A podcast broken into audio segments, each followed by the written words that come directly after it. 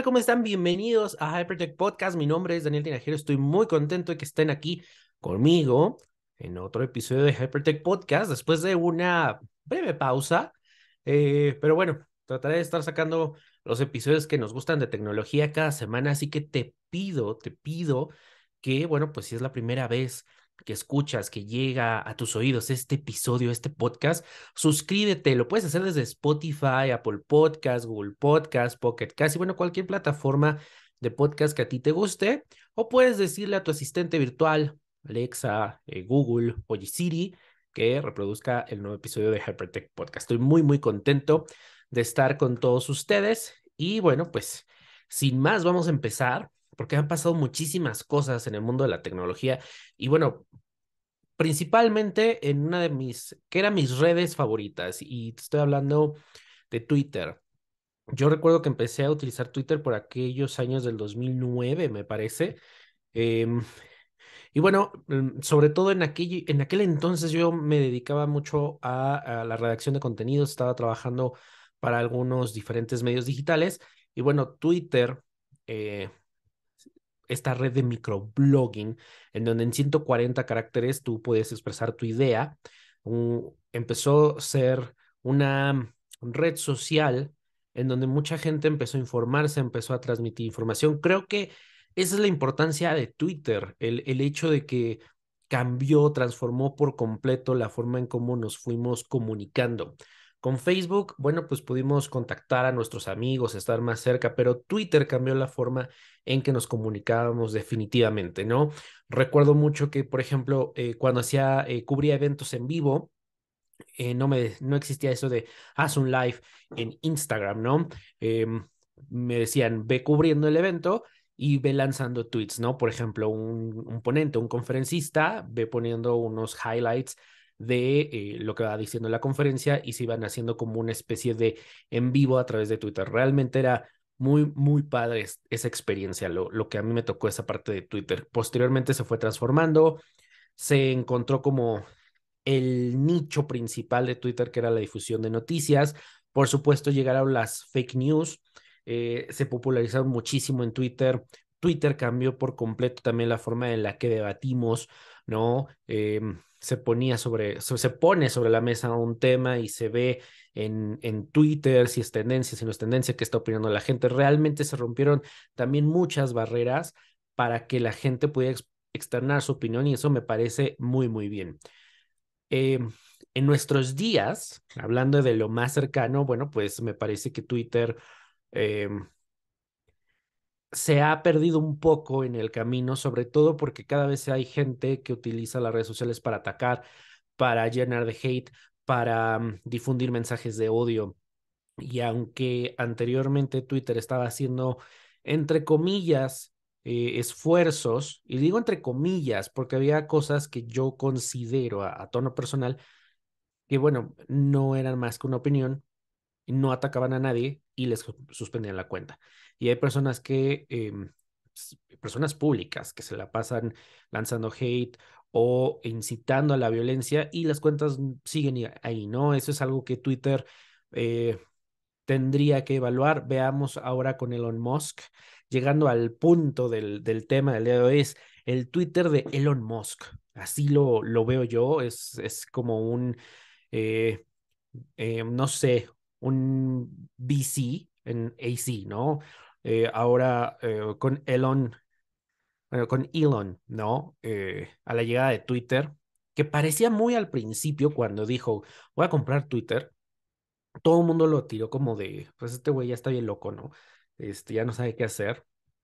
vamos, sus declaraciones siempre han sido polémicas, siempre han sido como hasta sarcásticas, ¿no? Él dice que va a llevar humanos a, a Marte y que va a poblar Marte. Este, ya no estoy seguro si sean nada más declaraciones al aire. Em, pero cuando dijo voy a comprar Twitter, todo el mundo lo tomamos como, mm", no lo veíamos como viable. Se empiezan a mover las cosas muy, muy rápido. Y bueno, pues eh, hasta que Elon empieza a vender acciones de Tesla y pone sobre la mesa cierta cantidad de dinero y bueno, pues hace que la junta de directivos en Twitter se reúna y vean como esto una, pues una oferta viable, ¿no? Sobre todo porque Twitter había estado, eh, pues ha estado batallando muchísimo, muchísimo con lo que es eh, toda la parte de ganancias, ¿no? Eh, realmente, por ejemplo, el, el, el negocio de las redes sociales está en los anunciantes. Y bueno, pues aquí tiene muchísima experiencia y muchísima, muchísimo dinero ganando Meta, eh, recientemente TikTok ya se ha abierto también a México, no, no te puedes anunciar si no estabas en México, era todo un proceso, ya se abre la plataforma y parece ser que mucha gente está optando por los anuncios en TikTok. Pinterest también tiene su plataforma de anuncios en México, pero Twitter eh, ha batallado con eso. Yo he probado realmente dos veces la plataforma de Twitter Ads y bueno, les voy a ser honestos, no obtuve los resultados que yo hubiera esperado. Los he obtenido más en Google Ads, en Meta, em, ¿no? Pero en Twitter realmente fue como caro, realmente comparado con los costos de, de Meta, y vamos que en Meta están algo elevados. Se me hizo caro, pero bueno, veamos eh, con este cambio que bueno, pues recientemente sabemos ya que Elon tomó posesión de Twitter como tal, despidió a muchísimos ejecutivos, deshizo el consejo y se queda como el dueño absoluto de Twitter. Con esto, bueno, pues vienen muchísimos cambios, hay muchísima incertidumbre. El primero de ellos es que ha regresado Kanye West o Ye a la red social.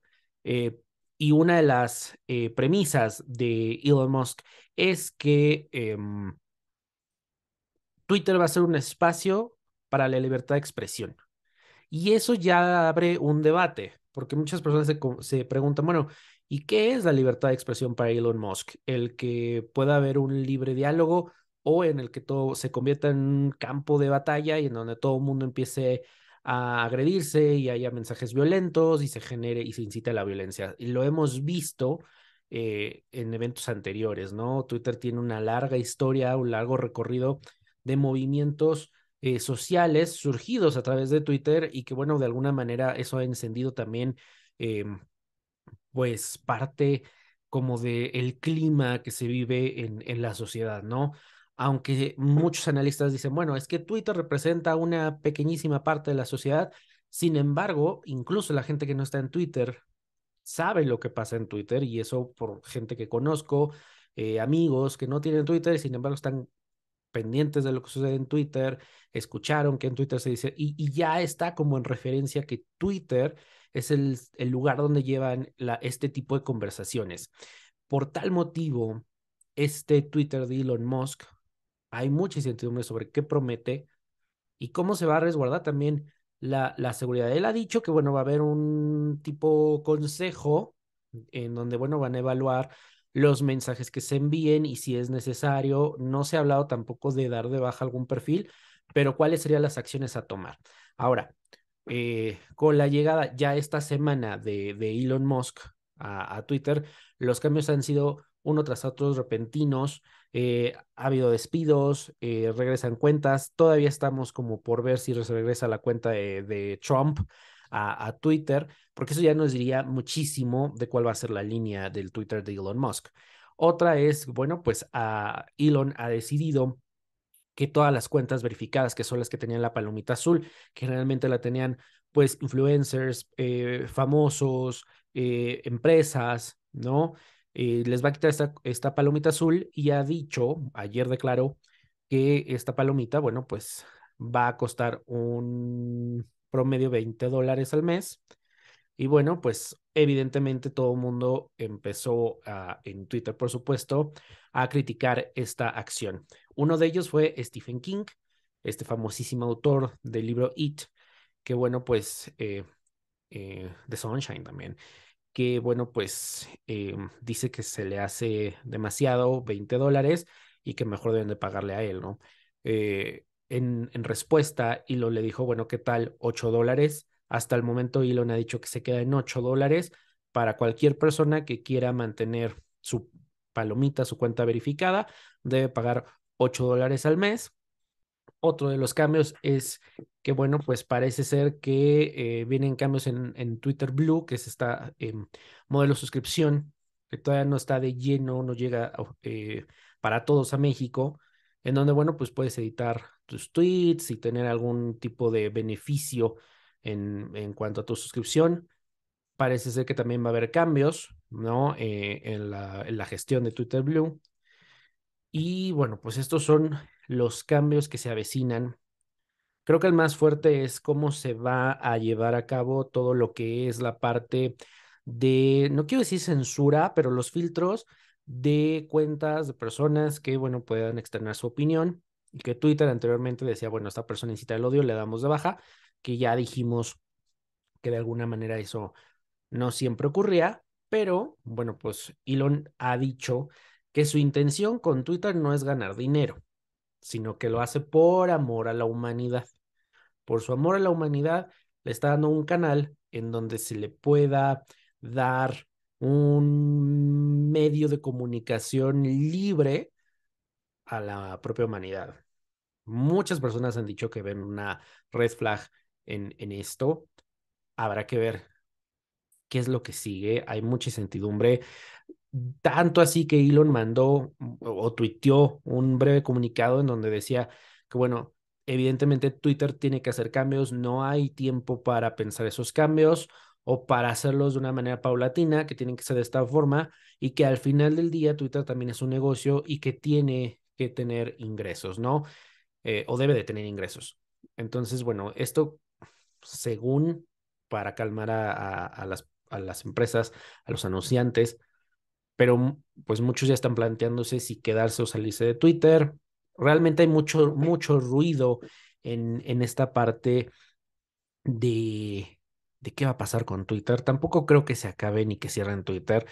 Este, creo que se va a transformar. Estamos, vamos a ver un, una, un momento de transformación muy importante que sí le puede dar un brinco a Twitter y, y a lo mejor sí un medio de comunicación para la gente. Eh, vamos, ¿no? Me cuesta pensar también que sea como un filtro de censura eh, a través de Twitter, porque bueno, pues hay otras redes sociales.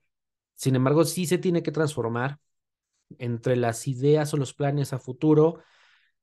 Hay dos que me llaman la atención y que bueno, pues yo quisiera también que tú me dijeras, bueno, si tienes cuenta de Twitter, por supuesto, déjamela en, en los comentarios, ya sea del video o mándamela en mis redes sociales, en, en, en Twitter, esto ya sabes como arroba Daniel Tinajero y, este, y nos seguimos y seguimos esta, esta charla.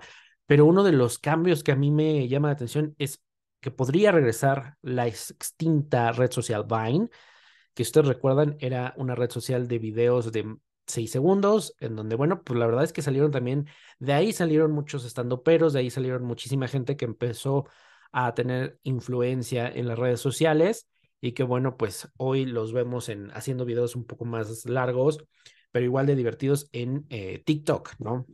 Entonces, bueno, yo no le veo mucho sentido a Vine teniendo TikTok, teniendo Reels, podría teniendo Shorts con YouTube, pero a lo mejor podría entrar por ahí mmm, en algún tipo de formato vertical. Y la siguiente es que quiere que sea una multiplataforma. Esto nos dice mucho.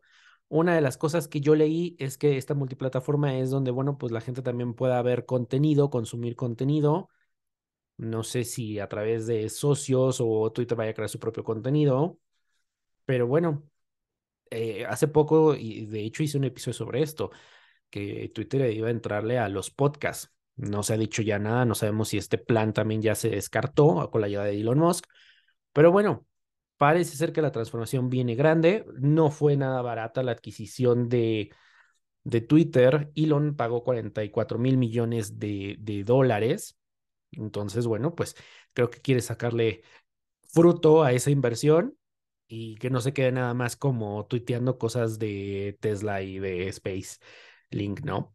Eh, bueno, pues a mí me gustaría saber tu opinión. Primero, si estás en Twitter, ¿por qué estás? ¿Por qué no? Hay gente que me ha platicado que se ha salido de Twitter precisamente porque no aguanta y eh, cito el ambiente tóxico, pero bueno, eh, yo, aunque debo confesarlo, ya no soy un usuario tan activo de Twitter. Mm, me gustaría ver ciertos cambios. Eh, sin embargo, me sigo informando a través de ahí, sigo mis fuentes, tengo eh, listas, ¿no? De, de las noticias, sobre todo tecnología. Pero bueno, veamos hacia dónde va Twitter. Así que coméntame si qué cambios también te gustaría ver a ti en Twitter, a qué le apostarías. Em, eres Team Elon, ¿no? Hay gente que está como, pues muy, muy fan de Elon Musk, ¿no? Y, y, lo ven como el salvador y que nos va a quitar de los malignos, ¿no? De estas teorías conspirativas, conspiracionales. Y hay gente que está en contra de Elon Musk, que dice que, bueno, pues casi, casi es el anticristo. Así que, bueno, a mí me gustaría saber tu opinión.